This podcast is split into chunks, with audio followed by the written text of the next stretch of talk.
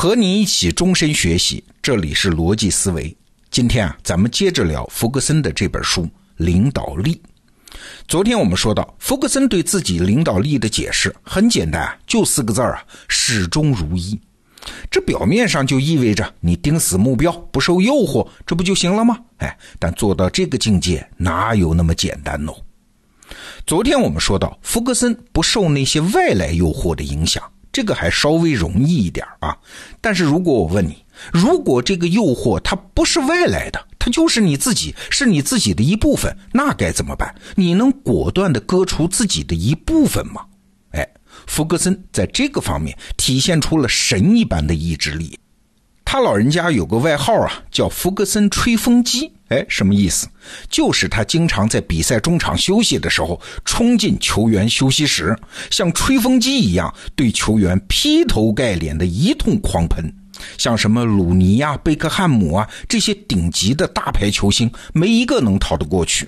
哎，这和其他教练对待球星的态度就完全不一样。别的球队都是花大价钱买来的球星啊，恨不得供起来。可是弗格森从来不讲这一套，不仅从来不花钱买球星，而且不管你是谁，照喷不误。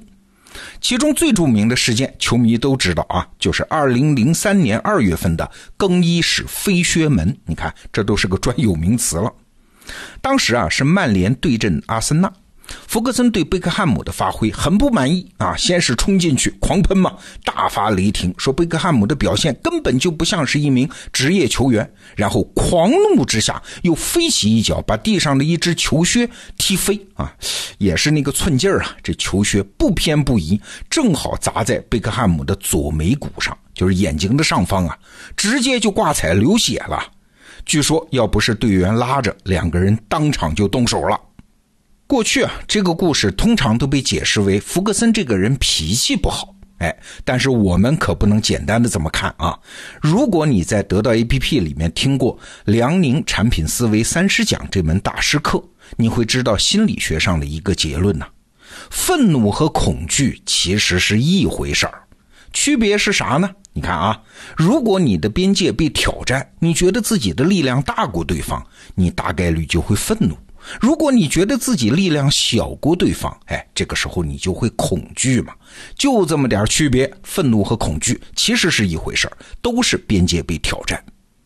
在生活中，我们见多了那种欺怂怕恶、媚上欺下的人啊，他们的情绪永远在恐惧和愤怒之间不断切换。哎，他们在干嘛？他们就是在心理上不断的去计算我和当前这个人的力量对比嘛。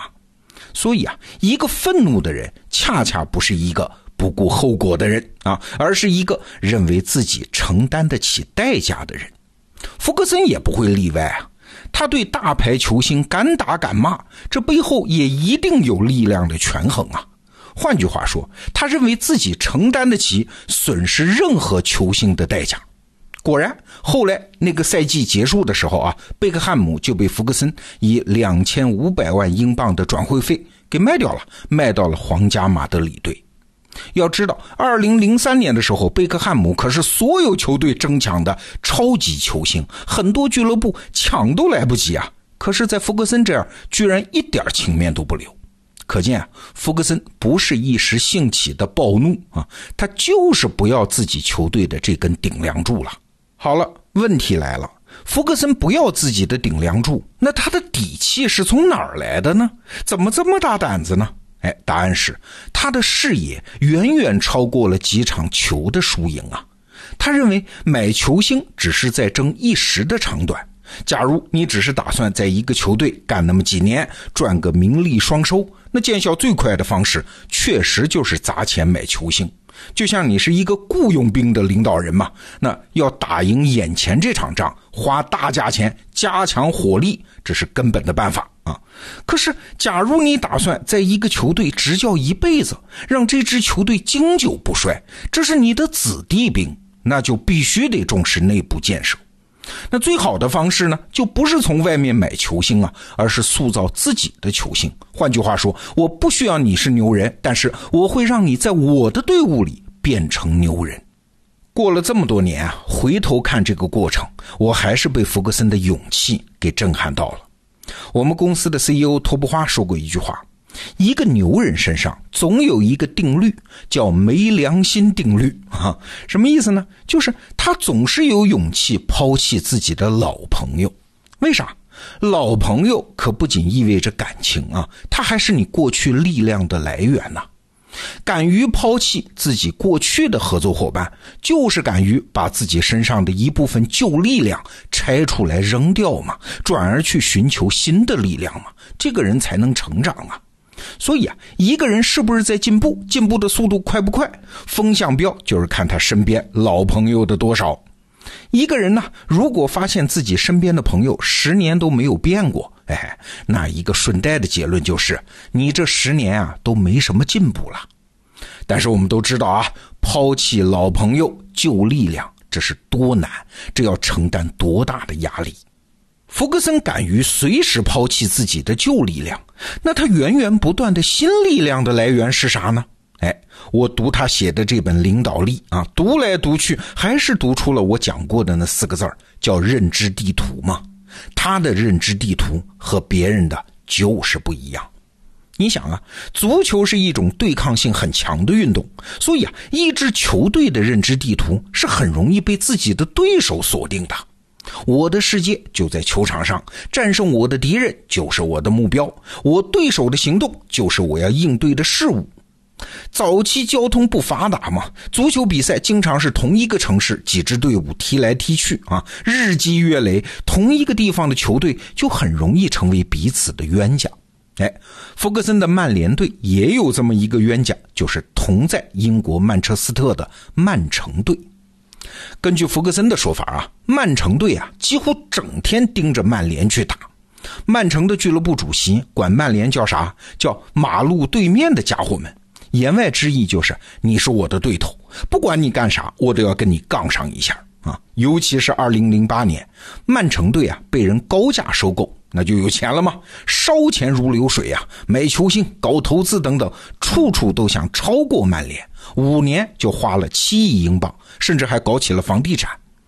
后来还一度有个传闻啊，说虽然曼联在全世界很有名，球迷很多，但是在英国曼彻斯特本地，曼城队的声势比曼联还要大。要知道，对福格森来说，这可是家门口的对手啊，人家方方面面搞得风生水起，你好歹也要反击一下吧，顾及一下吧，啊，要不然老脸无光吗？但是福格森是打定主意，就是不跟进，你搞什么小动作，我就跟没看见一样。在福格森看来啊，不管你是投广告、搞投资、买球员，还是做房地产，那都是你的战略版图的一部分，跟我的版图没有关系啊。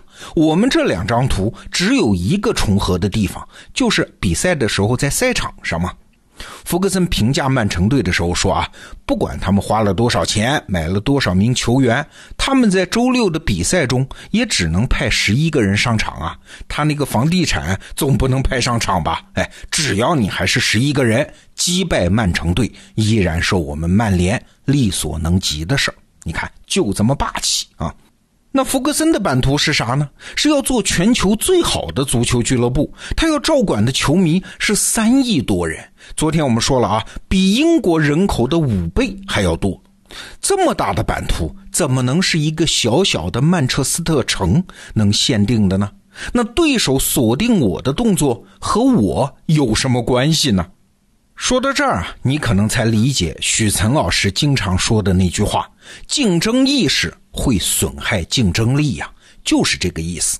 你一旦开始竞争，其实就是你的认知地图被对手锁死了嘛。很多中国人小时候都会问一个问题啊：《西游记》里的唐僧，他什么本事都没有，他凭什么当取经团队的领导啊？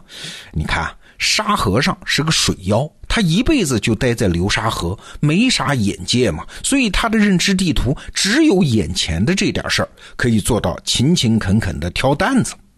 那猪八戒呢？他的认知地图永远是指向后面啊，一不高兴就要分行李散伙回高老庄。孙悟空本事大，但是无法无天啊，压根儿他就没有地图。在这四个人当中啊，只有唐僧有一张清晰的地图。你们走不走，去不去，我都要去，都要走。方向是天竺，是要取经啊。那唐僧不当领导，谁当领导呢？好，说到这儿，重复一下我在这本书中收获的启发：领导力是什么呀？不是权力呀，也不是能力呀，不是搞定人，也不是讨好人。因为这个世界上大多数人都是迷茫的，所以本质上，谁握有一张清晰的地图，而且坚定的按照地图去走，谁就有强大的领导力。好，福格森的这本《领导力》，咱们先说到这儿。点击这个音频附属文稿里的图片，或者在首页搜索“领导力”三个字你都可以看到这本书的电子版。这个话题我们先聊到这儿，明天见。